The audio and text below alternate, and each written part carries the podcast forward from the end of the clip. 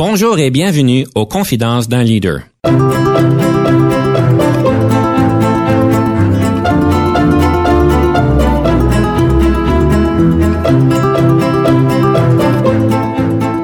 Ici Denis Lévesque, coach en leadership. Nous avons donc l'honneur et le privilège de recevoir en studio des leaders qui ont marqué leur communauté afin d'apprendre de leur expérience et de s'inspirer de leur sagesse.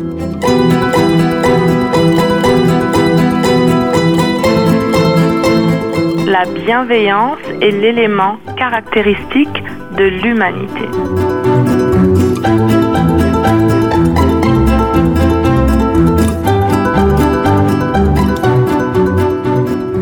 Bienvenue à Confidence d'un leader. Aujourd'hui, nous avons plusieurs sujets en leadership. On va parler de donc le leadership communautaire. On va parler le leadership axé sur le cœur. Ça veut dire vraiment quoi? Est-ce que c'est toujours la place d'un leader de concentrer sur le leadership axé sur le cœur? Et nous allons voir la règle du 2%. Je vais vous expliquer ça vers la fin de l'émission sur le euh, le conseil du coach. Ayant dit ceci, j'ai le plaisir de pouvoir recevoir en studio Madame Yvette Achéry, qui est une leader communautaire évidemment, et euh, Madame Achéry a vraiment euh, une grande, si on peut dire, un grand curriculum vitae. C'est une résidente d'Orléans, épouse et maman de deux filles.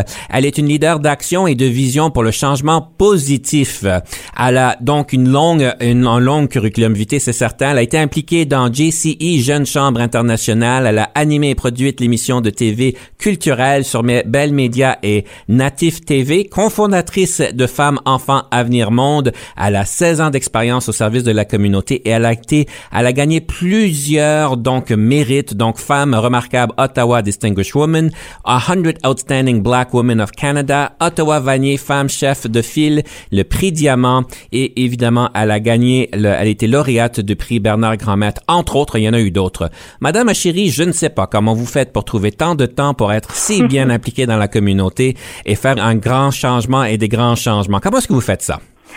En fait, j'y pense pas, je le fais parce que c'est quelque chose que, que j'aime et je, je le fais aussi parce que je, je sens que c'est, un devoir, c'est comme un appel, c'est quelque chose que j'ai à faire. Donc je, je ne compte pas et euh, je trouve le temps, je trouve le temps. Je m'organise pour trouver le temps. Pouvez-vous nous expliquer c'est quoi Jeune Chambre internationale? J'avais pas entendu parler de ça. Oui, la Jeune Chambre internationale, c'est un organisme mondial donc euh, qui existe, ça fait 106 ans, euh, qui a la mission donc de, de, de, donner des opportunités aux jeunes afin euh, qu'ils puissent créer des, des, changements positifs dans leur communauté. Et euh, c'est axé donc sur quatre domaines d'opportunités, donc qui est le développement individuel, le développement de la communauté, euh, les, affaires internationales et puis euh, le développement des affaires. Alors c'est un organisme vraiment qui est dans euh, les quatre coins du monde et ici au Canada, nous avons également une jeune chambre internationale qui a ensuite différents chapitres, donc une à Ottawa, euh, dans les dans les villes de, de la Colombie euh, dans le dans les provinces de la Colombie-Britannique, au Québec et, euh, et dans les prairies également. Et je sais que vous avez été cofondatrice de Femmes, Enfants, Avenir Monde. Est-ce que c'est un organisme similaire? Pas du tout. Euh, la, la, la, Fédération Femmes, Enfants, Avenir Monde, euh, ça c'est un organisme euh, que j'ai cofondé euh, afin de, de, de, lutter, en fait, militer contre les violences faites à la femme. vous savez, le, les violences faites à la femme sont nombreuses et moi je voulais mettre l'accent sur les violences comme arme de guerre. Euh, venant aux natifs du Congo, euh, la violence arme de guerre, donc dans les zones de conflit, c'est quelque chose qui se perdure euh, et on en entend rarement parler. Alors je voulais, avec l'organisation, vraiment sensibiliser sur ces grands enjeux qui tue à petit feu la, la, vie de nombreuses euh, jeunes femmes et jeunes filles, et puis en, s'alliant également de, force avec euh, les organismes ici présents qui militent pour les mêmes causes, donc euh, de, la violence faite aux femmes. Alors vous êtes impliquée dans des belles causes, Madame Achéry, c'est impressionnant. Vous avez dit que vous venez du Congo. Est-ce que c'est Congo-Brazzaville ou Kinshasa? C'est le camp au Kinshasa. Madame Achéry, est-ce que vous êtes prête pour l'action? Nous allons donc tourner la page et tourner tout de suite sur la question de perspective. Est-ce que vous êtes prête? Je suis prête. Donc, ce que nous allons débattre aujourd'hui, c'est que le leadership doit être axé sur le cœur. Je vous donne trois minutes. Oui, Denis, tout à fait. Donc le leadership doit être axé sur le cœur. La raison est que nous avons tous quelque chose à donner et à contribuer à notre société. Et euh, je parle du leadership axé sur le cœur avec le don de soi. Ce, ne pas exercer son leadership, c'est vraiment priver le monde de son authenticité, ses talents et ses passions. Ses passions. En effet, nous sommes tous uniques et il n'y a pas deux personnes comme nous. Donc pour certaines personnes, le leadership c'est inné et d'autres elles doivent encore le découvrir. Il s'agit de trouver sa passion. Et lorsqu'on a compris notre capacité d'impact et d'influence, c'est vraiment là que les choses changent et que le monde gagne. Parce que le leadership, euh, c'est partout et c'est tous les jours. Euh, ne voyons pas seulement le leadership euh, dans les grandes choses. Le leadership, ce sont aussi les petites choses. C'est ce sourire que vous allez donner à quelqu'un qui peut transformer une journée triste. C'est cette main qu'on peut tendre pour, pour aider une autre personne. Donc le leadership, ce n'est pas ce n'est pas toujours technique, mais le leadership, ça doit venir du cœur, ça doit venir de soi-même. Euh, et on ne perd pas son temps lorsque on donne de sa personne. La réalité, c'est que c'est ce que nous dépensons qui nous appauvrit. Mais lorsqu'on donne gratuitement de sa personne, lorsqu'on partage son leadership, eh ben, euh, nous grandissons et on fait grandir les autres en même temps. Alors, le défi pour aujourd'hui, c'est chaque matin, on doit se demander euh, quelle personne je pourrais toucher et quel impact je pourrais avoir dans la vie de quelqu'un. Madame Achéry, vous avez euh, vraiment beaucoup de substance dans ce que vous dites. Je suis vraiment d'accord à ce que vous dites et j'aime beaucoup la question que vous nous invitez à poser donc à chaque matin. Quelle personne que je puisse toucher, quel impact que je veux avoir? Donc, euh, difficile à contredire, mais j'aimerais bâtir peut-être avec ce que vous mentionnez parce qu'on parle vous parlez d'authenticité, d'assumer nos talents et puis évidemment d'être le leader ou la leader que nous sommes. Et je pense que, évidemment, vous avez raison. Je pense que j'aimerais aller un peu plus loin avec ceci parce qu'évidemment, je pense que c'est un peu insinué dans ce que vous mentionnez, mais on sait qu'en tant que leader, vous avez parlé des leaders innés par rapport à ceux qui sont acquis et on pense que c'est un grand débat, évidemment, qui dure des décennies et des siècles. Mais c'est certain qu'en tant que leader, où est-ce que nous sommes, que nous ayons 25 ans, 35 ans, 45 ans ou même 60, 75 ans, nous sommes évidemment le ou la leader que nous sommes, mais sachant qu'il faut savoir si on répond aux besoins, aux attentes du contexte et peut-être de reconnaître qu'il y a des choses à améliorer et de pouvoir aller chercher de nouvelles compétences. Alors, de pas être juste naturellement authentique, mais de chercher aussi à vouloir s'améliorer, à vouloir développer les compétences nécessaires et reconnaître nos limites, parce qu'on a tous des limites. Je pourrais vous dire, ma femme en a toutes sortes de limites pour moi. Elle vous en donnerait une grande liste. Mais on a tous nos limites et de savoir si on répond bien aux besoins et aux attentes des des autres, des organisations que nous servons, de la clientèle que nous servons, des gestionnaires, des dirigeants, des employés, des clients, etc.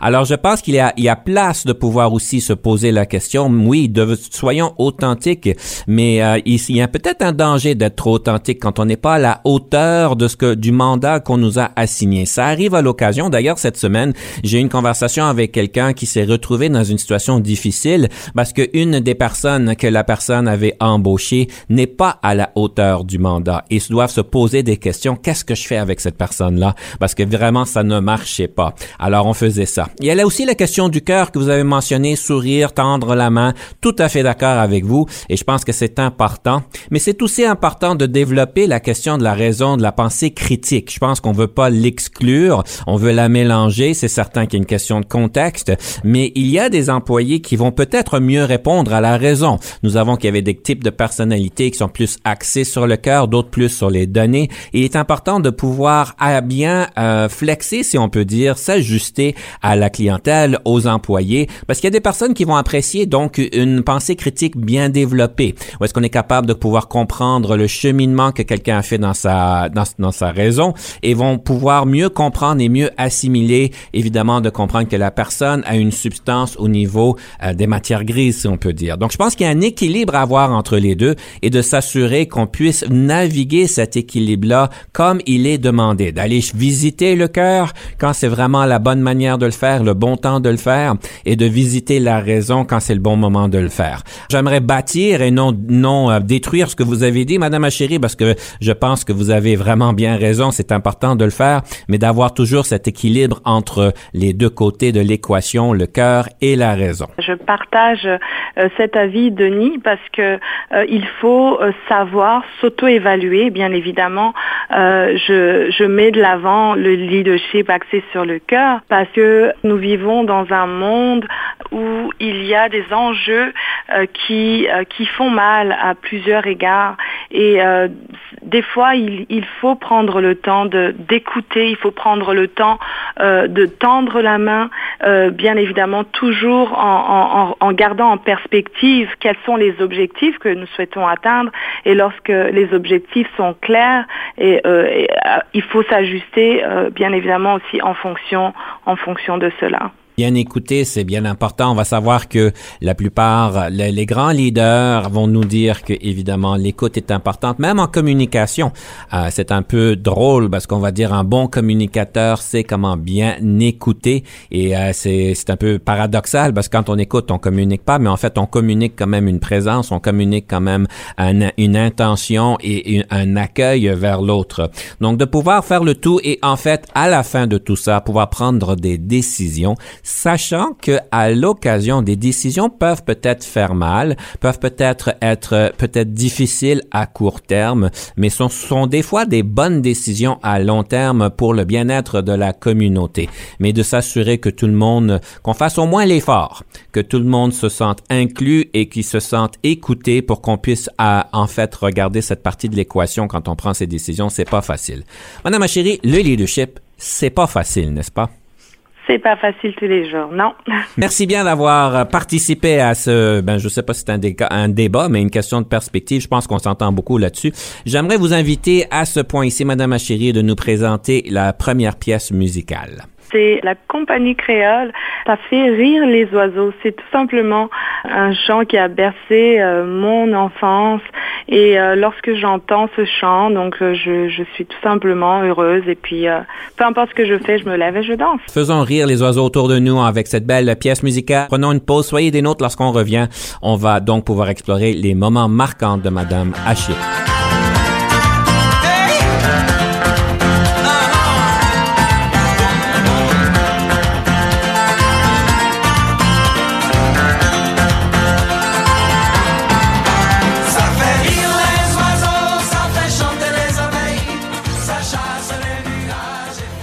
Ici Denis Lévesque. Si vous cherchez l'excellence en leadership, nous sommes intéressés à vous parler. Venez nous visiter à solutionoptigestion.ca.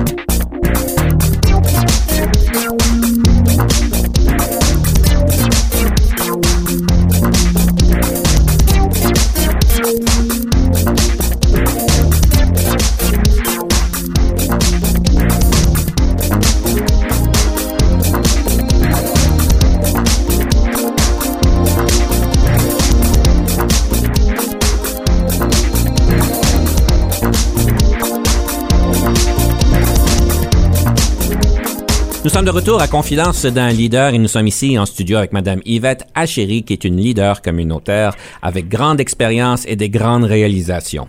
Madame Achéry, c'est une, une, en fait, un des segments préférés que j'ai depuis quelques saisons qu'on le fait. La question des moments marquants. Je vous invite de nous partager la réflexion que je vous ai invité de faire sur les moments marquants du développement de votre leadership et de nous en partager trois qu'on puisse explorer ça.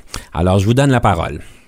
Oui, alors euh, euh, mon premier moment marquant, euh, donc il y a à peu près, je dirais, 16 ans, j'ai rejoint cet organisme qui est la Jeune Chambre internationale et 16 ans après, je me retrouve à être la 85e présidente nationale pour le Canada et la première femme noire.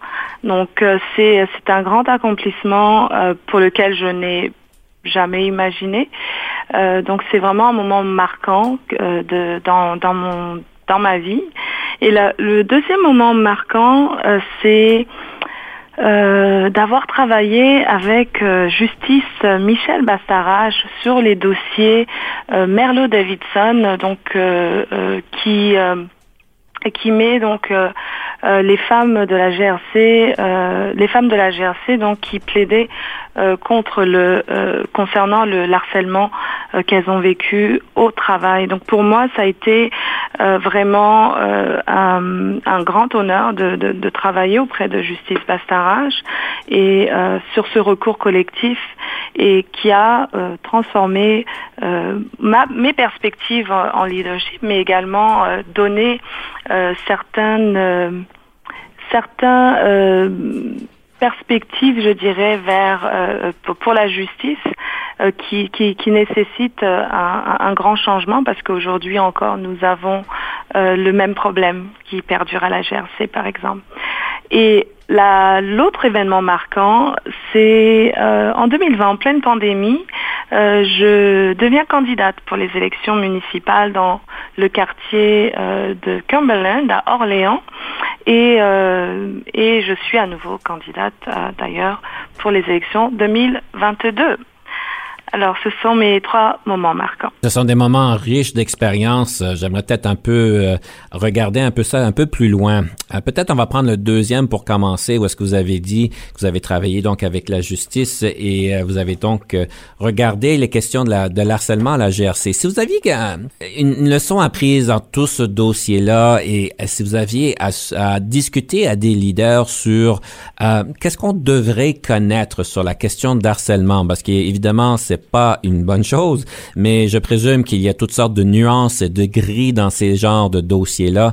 Ce serait quoi votre votre suggestion pour les leaders aujourd'hui pour être plus euh, sympathiques, mais aussi plus au courant de ce qui pourrait arriver? C'est une question qui est très profonde. Ça demande en fait, euh, dans un premier temps, un changement de culture. Euh, je pense que c'est important de reconnaître là où le mal est fait, de reconnaître euh, qu'il y a des, gestionnaires ou bien des leaders qui ne sont pas justes ou bien tout simplement discriminent euh, parce que ben, euh, l'employé est une femme. Je pense que c'est important vraiment d'être formé, de, se former parce qu'il y a, y a encore on a encore de nombreux préjugés euh, sur euh, les capacités du, sexe féminin, si je peux dire ça comme ça, ou de la femme tout simplement. Et euh, beaucoup de discriminations ont été faites à cet égard juste parce que le genre n'était pas le genre qu'on souhaitait avoir. Et ça commence d'abord par l'éducation. il faut s'éduquer, il faut, il faut se former. Lorsque on se trouve, si on est un gestionnaire ou bien un leader et que nous avons euh, beaucoup de préjugés, euh, il faut se poser la question euh, pourquoi parce que je pense que ça part de quelque part et ensuite chercher à améliorer justement ces, préjugés-là. Si vous pourriez nous en partager un ou deux qu'on puisse être courant, souvent les préjugés, on n'est pas toujours au courant qu'on a ces préjugés-là. Alors, quels sont peut-être un ou deux préjugés que vous avez rencontrés dans ces, dans ces situations-là? dans ces situations-là, par exemple, c'est euh, de penser, par exemple, ça peut être des commentaires qui sont désobligeants, par exemple, euh, une réponse euh, désobligeante ou une réponse qui qui incite que ben moi je sais et toi tu ne sais pas, par exemple. Euh, on, le, on, sent tout de suite, il y a, y a, ce sentiment de, de, supériorité euh, qui, qui émane de certains, euh, de certains leaders qui, qui discriminent, où on se sent que, ben, écoutez, ben, moi je suis là, mais j'ai les mêmes capacités, mais apparemment non, parce que c'est comme ça que vous me le faites ressentir. Donc ça, c'est, ça serait un premier euh, préjugé. Les deuxièmes préjugés, c'est juste de penser que je ne suis pas capable de faire mon travail parce que je suis euh, une femme ou parce que je suis d'une autre culture. Vous savez, je suis toujours surpris que le monde ait encore ce genre de préjugés-là. Pour moi, on, on pense qu'en 2022, on a dépassé ça. Malheureusement, évidemment, vous êtes témoin encore de beaucoup de ces préjugés-là. Donc, il y a beaucoup de travail à faire. Comme vous dites, ça commence avec l'éducation. C'est bien ça. J'aimerais vous féliciter pour le courage que vous avez démontré pour devenir une candidate pour Cumberland. Ça n'a pas dû être une décision facile de faire cela. Ça n'a pas été une décision facile que j'ai prise en fait. C'était un cheminement naturel. Euh, c'était une opportunité qui s'était euh, donnée euh, donc en 2020 et en regardant autour de, de, moi, en regardant qui sont ces leaders qui pouvaient relever ce défi, ben, j'ai été approchée et donc on s'est dit allons-y, pourquoi pas? C'est un quartier dans lequel je, je vis, ça fait depuis plus d'une dizaine d'années, je connais les enjeux. Alors nous n'avons pas euh, de à cette époque-là, donc on n'avait pas on n'avait pas de représentation euh, féminine. Alors euh, pourquoi pas? Ça a été une décision, oui, difficile parce qu'avec deux jeunes enfants en pleine pandémie. l'école à la maison, le retour à l'école de manière partielle, ça n'a pas été facile, mais c'est une expérience tellement enrichissante pour laquelle je ressors grandi et avoir pu euh, écouter euh, les, résidents et les résidentes de mon quartier, euh, avoir été à l'écoute et surtout avoir aussi apporté des moments de, de, bonheur, parce que il faut se rappeler que nous étions en pleine pandémie lorsque euh, les, euh, nous avons eu cette première euh, élection. Donc nous étions la première élection pandémique, si on peut dire ça comme ça. J'ai rencontré diverses personnes qui qui passaient de moments difficiles, parce que la pandémie était très sévère à ce moment-là. Donc c'était une, une expérience que je ne regrette pas et c'est la raison pour laquelle je, je me relance. Qu'est-ce que cela vous a enseigné? La leçon apprise, c'est qu'il il faut oser, il ne faut pas se limiter et il faut oser parce que c'est lorsqu'on commence quelque chose qu'on se rend compte en fait de ses capacités et de ses limites également. Ça permet de se bâtir, mais aussi de bâtir aussi sa communauté. Ça permet également aussi d'inspirer. Il y a une chose qui m'a beaucoup marqué, euh, ce sont euh, ben, les, les, amis de mes enfants qui se sont mis à faire campagne entre eux, autour d'eux, et, et parce que cette, euh, cette euh, politique, en fait, est venue proche d'eux. Je pense que c'est vraiment ça que, j'ai appris, c'est de pouvoir être là euh, pour les autres et puis pouvoir inspirer également. Je sais que mon réalisateur me fait part. Il, était tout animé là quand il a appelé, quand il a vu ou plutôt entendu que vous parliez de Michel Bartarache. Il vient de publier un livre, ce que je voudrais dire à mes enfants. Est-ce que vous connaissez le livre? Absolument, c'est un livre que je connais, un livre d'ailleurs qui m'a qui m'inspire euh, de par euh, son ben, l'histoire. C'est une lettre donc à ses deux enfants euh, et puis dans à travers ce récit donc cette lettre, il remémore en fait sa sa, sa lutte pour l'égalité des communautés francophones et anglophones. Et aussi donc sur son engagement au sein des des groupes de défense francophone hors Québec. Il parle également de sa carrière de professeur, de fonctionnaire et d'avocat et de juge. Et euh, à travers ça, donc vous découvrez en fait qui est euh, la personne de, Justice Bastarache, un homme que j'ai eu le plaisir de côtoyer et qui démontre un leadership euh, vraiment, je dirais, je peux dire euh, taxé sur le cœur et une grande humilité également. Parce que la première fois qu'on s'est rencontrés, je ne savais pas qu'il était Justice Pastarage. C'est seulement après lorsque j'ai commencé à travailler que j'ai découvert qui, qu'il était. Donc euh, une grande humilité. Nous allons continuer avec une deuxième pièce musicale. Je vous laisse nous la présenter. Deuxième pièce musicale, c'est The United Kids. C'est On écrit sur les murs de ceux qu'on aime. Euh, c'est une chanson que mes enfants euh, aiment et euh, c'est une chanson également qui inspire l'espoir, qui inspire euh, un avenir meilleur. Et je pense que c'est important que nous puissions investir dans notre jeunesse, investir pour, pour leur donner cet espoir que cet Ottawa, cette ville, ce monde leur appartient et qu'ils ils sont capables de faire ce qu'ils ont envie de faire. Voilà, écoutez, on va en profiter, on prend une pause. Quand on revient, on va parler d'un livre sur le leadership ou peut-être même d'un On écrit sur les murs le nom de ceux qu'on aime, des messages pour les jours à venir. On écrit sur les murs à l'encre de nos veines, on dessine tout ce que l'on voudrait dire.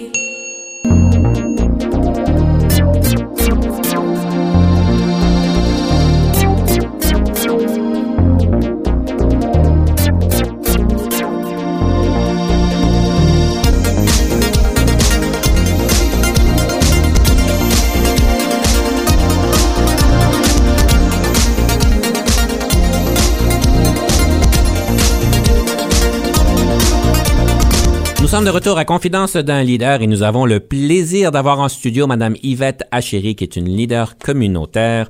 Et nous allons parler de ressources en leadership, en développement de leadership, que ce soit un livre ou même un podcast. Qu'est-ce que vous avez à nous proposer, Madame Achéry? Je voudrais vous proposer le livre qui s'intitule Light a Fire in Their Hearts, The Truth About Leadership. Alors, c'est la vérité sur le leadership. C'est un livre qui s'adresse vraiment aux gestionnaires, aux, directeurs ou bien à tout leader qui souhaiterait voir le talent de ses employés et les inspirer à faire un meilleur travail. Dans toute entreprise, il y a, il y a des gestionnaires euh, qui, euh, qui ne sont pas toujours agréables.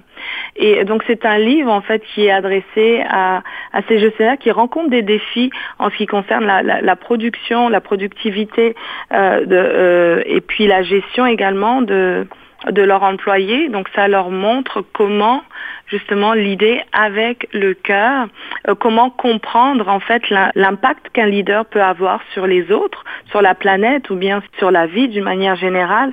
Et aussi ça permet de sensibiliser sur les différences de pensée en fait euh, qu'un leader peut avoir, euh, d'état d'esprit plutôt. Et puis aussi aider à vraiment à relever les défis et puis les, euh, que, auxquels ils font face. Alors c'est un livre qui est fort intéressant et que j'invite en fait toute personne qui a des défis, tout leader qui a des défis dans son entreprise, avec ses employés, son organisme euh, à lire euh, parce que ça peut beaucoup changer les perspectives, se mettre à la place de l'autre. Et si je me trompe pas, c'est une auteure, une autrice locale, non? Absolument, c'est une autrice locale qui vit d'ailleurs à Orléans, qui a d'ailleurs euh, fait euh, sa, sa signe. Euh, on a eu le, la signature de son livre, donc qui est paru en, en, 2020. Donc on l'a fait la signature il y a deux jours ici même à Orléans. Lisa Anna Palmer. En effet, c'est une collègue à moi, on la connaît bien, donc Lisa Anna Palmer. Euh, donc, on vous invite de, de, vous procurer ce beau livre, Light a Fire in Their Hearts. Madame Achiri, vous êtes une femme passionnée, vous êtes engagée, vous êtes déterminée au servi de servir la communauté. Qu'est-ce qui vous anime autant et pourquoi est-ce que c'est important? Je pense que c'est important parce que on a tous le devoir, en fait, de faire quelque chose. Euh, moi, je ne sais pas, je le fais euh, automatiquement, mais ça n'a pas commencé euh, juste comme ça. Il y a, ça prend des personnes autour de vous qui vont vous faire remarquer que, ok, tu es capable de faire ceci, tu peux faire cela. Et lorsque je, je, je, parle de leadership, souvent et que je dis j'étais timide lorsque je grandissais, jusqu'à l'âge de 12 ans, vous n'alliez pas m'entendre. Euh, jusqu'à ce qu'il y ait quelqu'un qui soit venu me dire, euh, me demander en fait de prendre une place de leadership. Et puis là, je me suis posé la question, mais pourquoi moi? Et euh, après avoir donc, je pense que c'était pour une réunion de, de, une réunion de classe, quelque chose comme ça. Et ensuite, donc après m'être présenté et puis avoir présenté euh, euh, euh, mon programme, je me suis rendu compte que les gens écoutaient. Et ils écoutaient, mais aussi qu'ils avaient envie de participer. Et en fait, quelque part, je me dis que chaque leader doit trouver sa passion. chaque leader doit chercher la raison, sa raison en fait d'être ici sur cette terre. Parce que si chacun pensait de cette manière-là, nous aurions un monde bien meilleur. Il ne faut pas attendre que les autres fassent les choses. Il faut qu'on nous-mêmes nous fassions les choses. Parce que si on attend toujours que ce soit l'autre qui pose le premier pas ou qui euh, qui prend, qui fasse la première action, eh ben au final on, a euh, un monde. Le mot me vient en anglais. Un monde qui est stagnant. Voilà, mhm. c'est un mhm. monde qui est stagnant. Et je pense que la vie, elle est, elle est belle. La vie, elle, elle vaut la peine d'être partagée. Ça vaut la peine d'être euh, vécue pleinement. Où il faut collaborer, il faut s'engager, il faut oser. Et euh, où est-ce que je trouve le temps de faire ou la passion En fait, je vous dirais, c'est c'est naturel. Je ne sais, je ne sais, je saurais pas comment vous expliquer ça, mais je sens que c'est un devoir. Je dois le faire, donc je le fais. Madame Achéry, il est temps de la rafale. Est-ce que vous êtes prête pour la rafale? Ouf! oui. La différence entre le leadership et la gestion. Le leadership, c'est une influence et la gestion, c'est plus technique. Quelle marque de voiture conduisez-vous? Une Kia, Votre passe-temps préféré? chanter. Quel est le sens de l'argent pour vous? C'est important, mais il faut pas trop s'en faire. Gauchère ou droitière? Droitière. Votre film préféré? Hmm. Le Titanic, Le lieu visité préféré? la Grèce, Vos forces? la témérité. Vos faiblesses? Je m'attache vite. Le yoga au travail, est-ce approprié?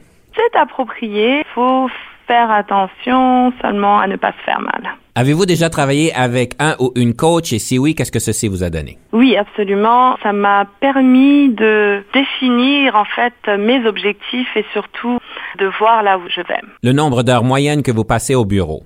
8 à 9 heures, En tant que leader, qu'est-ce qui vous frustre? les gens méchants. Si vous n'étiez pas devenu une leader, qu'auriez-vous voulu devenir? Je ne sais pas. Votre couleur préférée? Le mauve. Votre meilleure question d'embauche que vous posez aux candidats? Que vas-tu faire de différent? Votre meilleur conseil en gestion de carrière? Fais le meilleur que tu peux. Votre application favorite sur votre téléphone intelligent? WhatsApp, ça me permet de parler avec ma grand-mère. Le leadership, est-ce que c'est inné ou acquis? Les deux. Ça peut être inné pour certaines personnes et puis ça peut se développer auprès d'autres. La meilleure formation en leadership que vous avez jamais eue? Une formation sur la transformation des opportunités. Qu'aimez-vous préparer à manger le plus et le plus souvent? Un plat du Congo qui est le pondou. Que pensez-vous du partage des tâches domestiques? C'est une nécessité et je- j'encourage tout le monde à le faire. Votre moment le plus difficile en leadership? De dire non En tant que leader, qu'est-ce qui vous rend heureuse? lorsque les autres sont heureux. Votre meilleur moment en leadership? La réussite d'un projet. Comment rechargez-vous la batterie? La méditation. Combien d'heures de sommeil? 6 à 7, Comment vous vous changez les idées? je marche. Et sur ce, nous allons prendre une pause. On revient avec le conseil du coach.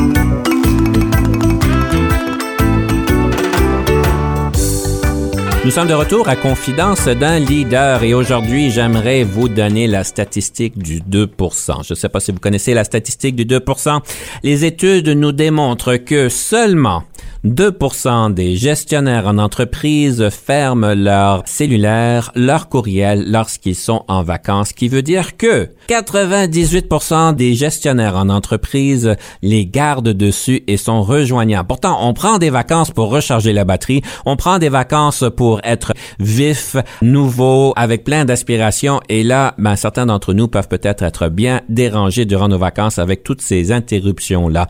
Je vais vous inviter de, en fait, euh, prendre les efforts nécessaires. Je parlais donc à un ancien client ce matin et il disait qu'il avait trouvé ça vraiment euh, très libérant de ne pas avoir ce fameux cellulaire à vos côtés. Ceci m'amène au prochain sujet qui est donc la loi de l'Ontario, adoptée en novembre 2021, une loi qui en fait oblige les entreprises qui ont 25 employés ou plus d'avoir une politique écrite à propos des droits des employés face à leur travail à la fin de la journée. Donc on est rendu au point où est-ce que même la société doit nous obliger de dire qu'il est important de déconnecter du travail.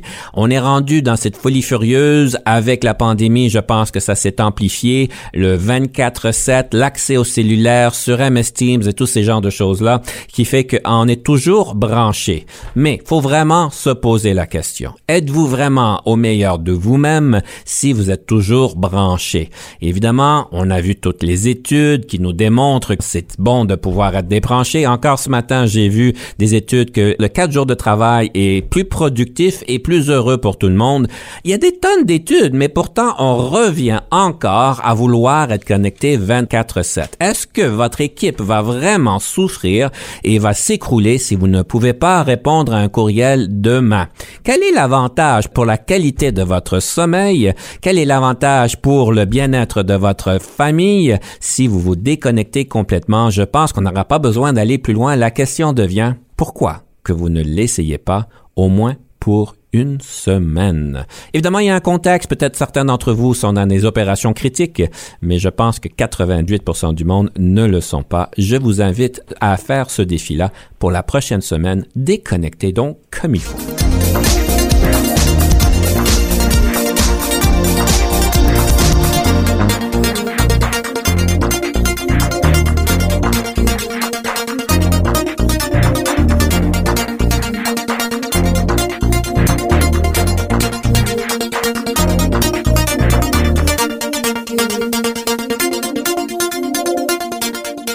Madame Achéry, est-ce que vous voyez ça un peu autour de vous, même dans le communautaire? Euh, je le vois tous les jours et j'ai appris, j'ai appris à prendre du temps, c'est-à-dire à déconnecter parce qu'il y aura toujours du travail.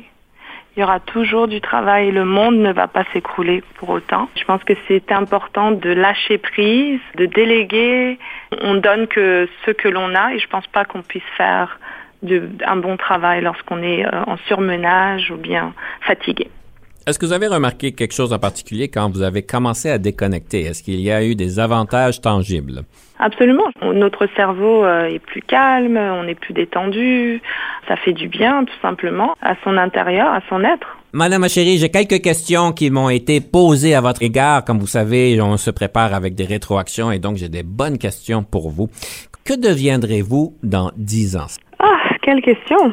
Wow! Dans dix ans, je me vois peut-être euh, diriger un pays? Pourquoi pas. Moi, j'ai une question personnelle que je voulais vous poser tantôt. Quand vous aviez été invité à l'âge de 12 ans de prendre un certain rôle en leadership, vous êtes posé la question pourquoi moi? Pourquoi vous comme leader? En fait, j'ai eu la réponse. On m'a tout simplement dit lorsque toi tu parles, on t'écoute. Alors j'ai dit ah bon? C'est drôle parce que je ne parle pas tant que ça, mais je pense que c'est surtout euh, le fait que j'étais prête à écouter les autres. Et j'étais tout le temps présente. S'il y avait un enjeu ou bien un, problème, j'étais la personne en fait qui était là pour aider. C'est la raison pour laquelle euh, on est venu me chercher. Une autre question qu'on vous pose, qu'est-ce qui vous empêcherait de servir? Vraiment, je dirais la santé. Avoir une, mauvaise santé, ça peut, ça peut être difficile de, de suivre le, le parcours que j'ai. La santé, oui.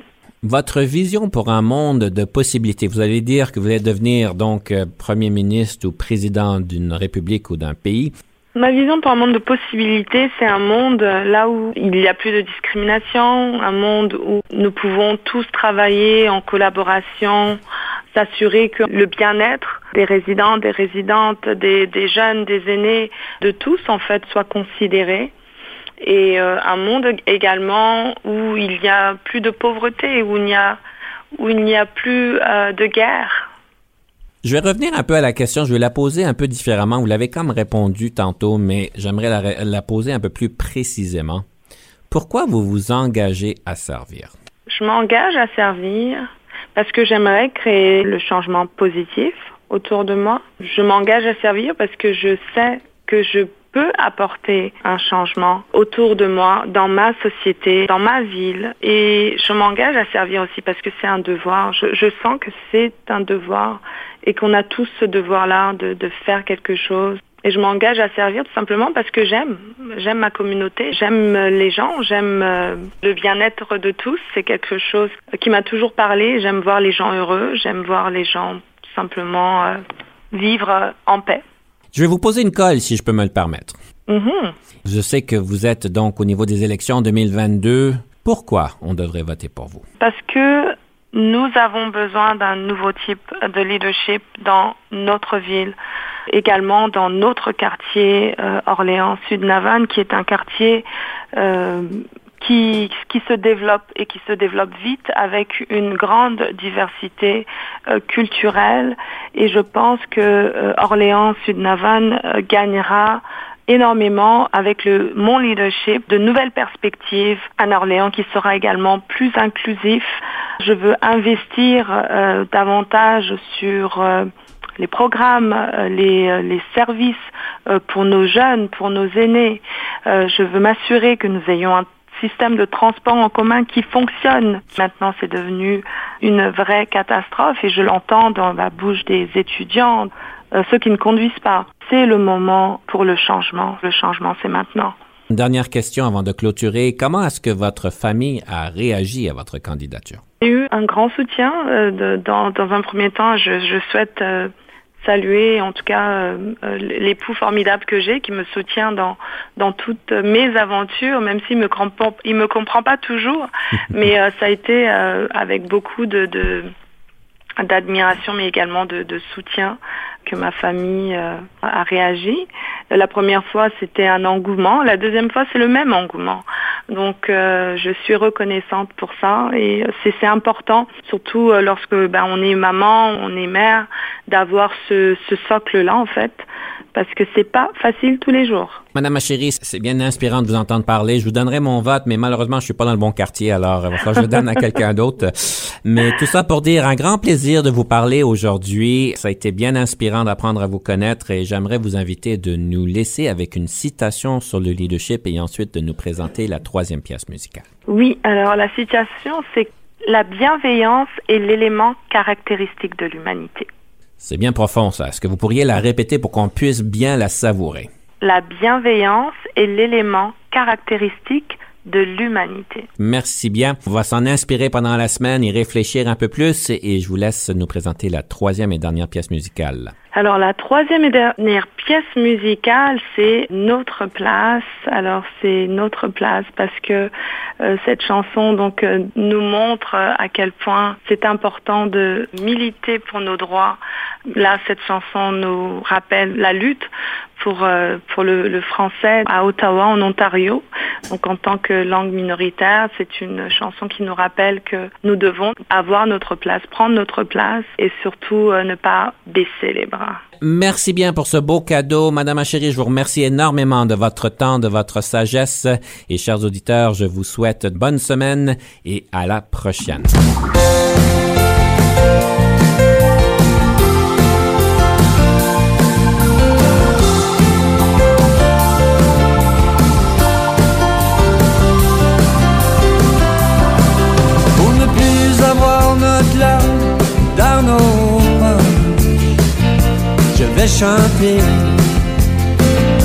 Je vais chanter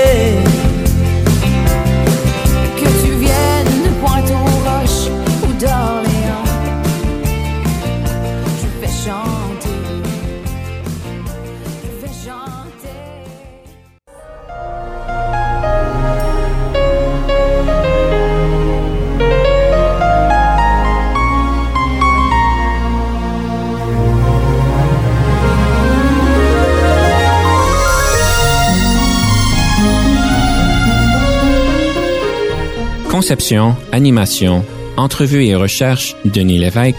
Montage et réalisation, Jean-Paul Moreau.